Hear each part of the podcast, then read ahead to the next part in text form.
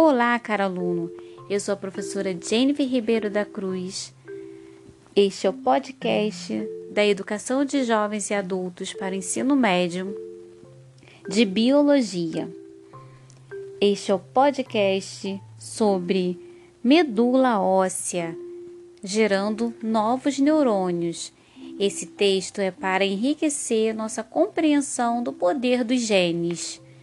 Ele foi produzido para a revista National Academy, publicada pela própria revista, pela própria instituição Academia Nacional de Ciências dos Estados Unidos. Um novo estudo sugere que algumas células da medula óssea possam entrar no cérebro humano e gerar novos neurônios e outros tipos de células cerebrais.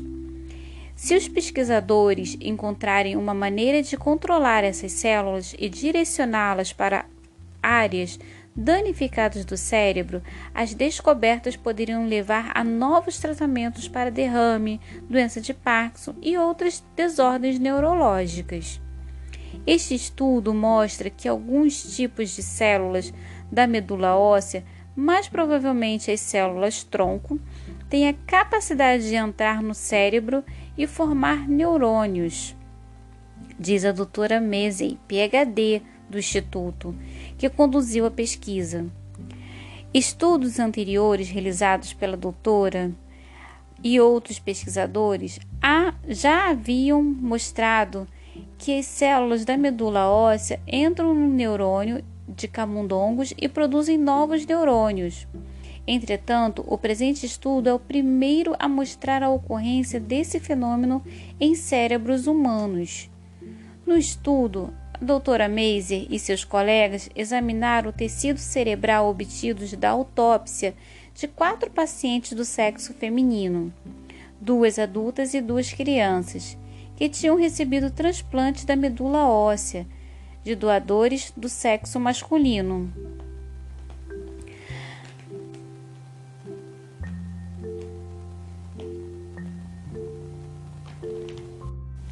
As pacientes sobreviveram entre um e nove meses após o transplante. Os pesquisadores procuraram por células masculinas que contêm o cromossomo Y no tecido cerebral.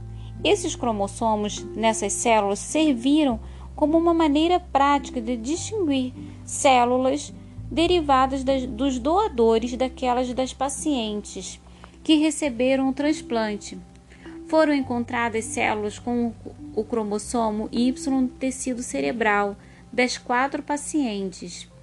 A maior parte das células derivadas da medula óssea eram células gliais, células de suporte e outras células não neuronais.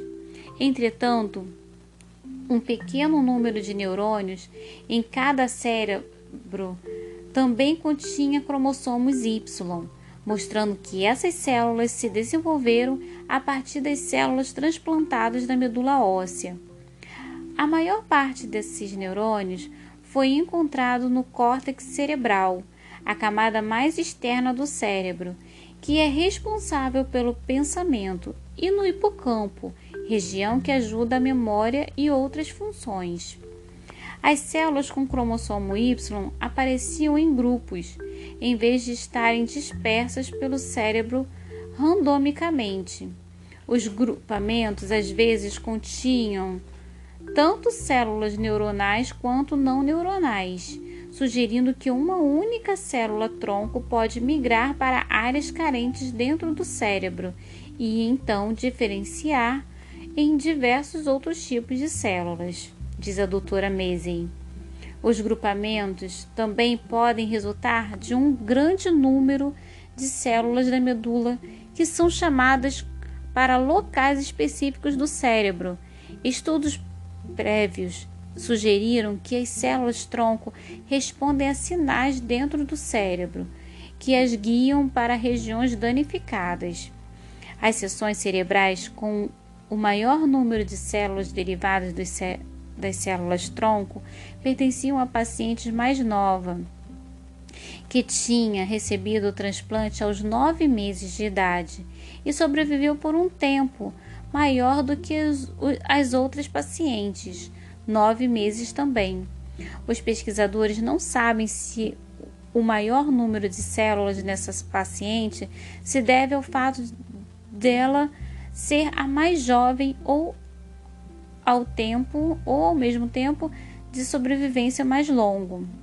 O número de neurônios derivados da medula identificados nos tecidos cerebrais humanos era muito menor que o identificado nos estudos com camundongos. Entretanto, o número deve ser maior em pacientes que sobrevivam por períodos mais longos, diz a doutora Maisey. E vamos torcer para que dê certo nos próximos transplantes.